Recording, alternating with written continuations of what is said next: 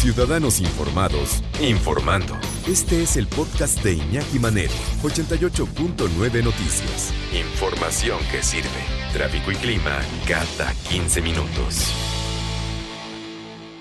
¿Qué pasa cuando quedas desempleado, sobre todo en, estos momentos? Hay cerca de un millón de mexicanos desempleados. Cuando truena tu empresa, cuando te ves con la necesidad de tener que salir a la calle, buscar en la informalidad, pues cómo llevar comida a la casa, ir a una casa de empeño, por ejemplo. ¿Cuál es el proceso mental por el que va pasando una persona en este trance? Vamos a platicar y le agradecemos mucho que nos tome la llamada en 88.9 Noticias con la licenciada Fabiola Cuevas, licenciada en psicología, autora del libro Ansiedad en tiempos de coronavirus y fundadora de eh, que es un grupo especializado en apoyar a las personas con este trastorno de ansiedad generalizada. Fabiola, gracias por tomar la llamada. Buenas tardes. Buenas tardes, Iñaki. Mucho gusto y saludos a todos. Muchas gracias. ¿Cuál es el, proceso mental desde que una persona se da cuenta que se queda sin el sustento, se queda sin el empleo, si tiene que cerrar su negocio? Eh, ¿Cómo, cómo, ¿Qué seguimiento le das a este proceso mental que me imagino que también es un duelo y se debe llevar igualmente a veces como un duelo? ¿Cómo empezamos y cómo se va desarrollando, Fabiola? Sí, totalmente, Iñaki, es un duelo y es una pérdida de una fuente de seguridad.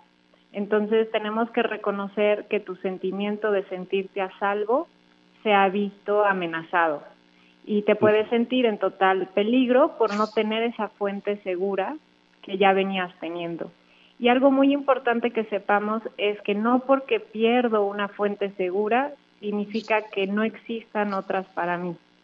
Y hacer el proceso de aceptar la pérdida, aceptar ese duelo de lo que ya no tienes, pero abrir la mente a, todas las posibilidades de cómo sí regresar a ese estado de calma a pesar de no tener ese sustento seguro. Es difícil porque lo necesitamos para comer, pero ahí necesitamos hacer lluvia de ideas de, de quién me puedo apoyar en estos momentos, de qué forma puedo comunicar mis servicios, mis dones o talentos y cómo puedo emprender para encontrarle incluso una oportunidad en esta crisis. Eh, ahí sí acabas de dar en el clavo, Fabiola, porque una buena comunicación, cómo poder expresar nuestras ideas de una forma clara, de una forma entendible al otro. Por ejemplo, si queremos convencer a alguien de reiniciar algo, si estamos en el proceso de buscar. Pero tiene que ser inmediato, ¿no? Porque finalmente la familia no espera, el estómago no espera, las necesidades de la casa no espera. Si tenemos niños chiquitos, no espera. Porque la debacle económica es, eh, es automática y es muy rápida. Eh, Fabiola, ¿qué hacer, qué hacer para comenzar? A, tomar eh, pues la vida o las riendas de este problema en nuestras manos. Precisamente lo que dices, hay que dejar de esperar y empezar a tomar acciones hoy mismo. Hoy mismo puedes hacer un recorte de los gastos que no son indispensables, indispensables, que no son de básico, ¿no? Para sobrevivir necesitamos alimento, techo y pagar nuestros servicios. Si podemos recortar todo lo demás para evitar endeudarnos o pedir préstamos, sería lo mejor, porque el préstamo también nos puede estresar de ahora tengo que sumar, pagar algo más pero en muchos casos es la mejor solución también. Si no tengo realmente ya ningún ingreso, pues también acudir a esas soluciones, acudir a los familiares. Y creo que es muy importante animarnos, y aquí creo que ese es el reto, darle valor a nuestro talento, a nuestro servicio, a lo que sabemos hacer y animarnos a decir, necesito ayuda, necesito trabajo y esto puedo apoyarte, esto puedo darte de servicio y aprovechar las redes sociales, aprovechar el Internet para poderlo dar a conocer e incluso recibir pagos de tus servicios a través de en línea. Hay muchas formas que podemos encontrar, pero lo importante es darte el valor y animarte a decirlo y a pedir esa ayuda. Uno de los síntomas, Fabiola, mm, de esta pandemia es eh, la falta de sueño, ¿no? El insomnio. E, es lo que nos está diciendo que algo, algo anda mal y andamos preocupados, tan preocupados que no podemos ni siquiera conciliar el sueño. ¿Qué le dirías a la gente que tiene estos este, este proceso de insomnio? Eh, ¿Qué idea, qué idea se, nos debe de formar en el cerebro para poder por lo menos eh, comprender que si no descansamos bien no tenemos fuerza, y si no tenemos fuerza no tenemos ideas, y si no tenemos ideas, pues simplemente no salimos adelante y no nos adaptamos a la situación? Sí, dormir es fundamental también para tu sistema inmunológico, para estar mejor capacitado para, para defenderte ante cualquier situación de salud. Entonces, verle la prioridad de dormir es un punto primero importante. El segundo es saber que el cerebro no va a poder dormir si se siente en peligro. Si siento que tengo un león en la puerta, ¿cómo me voy a dormir? Entonces, reconocer que en ese momento a las 10 de la noche no está el león en tu puerta. En ese momento no tienes ni podrías hacer algo para resolverlo. Entonces es abandonar la necesidad de controlar a las 10, 11 de la noche y tomar la decisión de irte a dormir.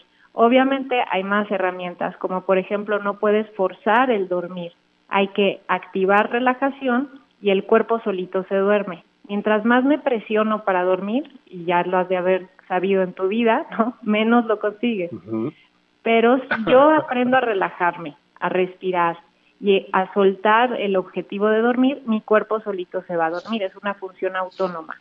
Pero sí necesito tomar la decisión de apagar la televisión, de apagar mi celular y decir es importante irme a dormir ahora.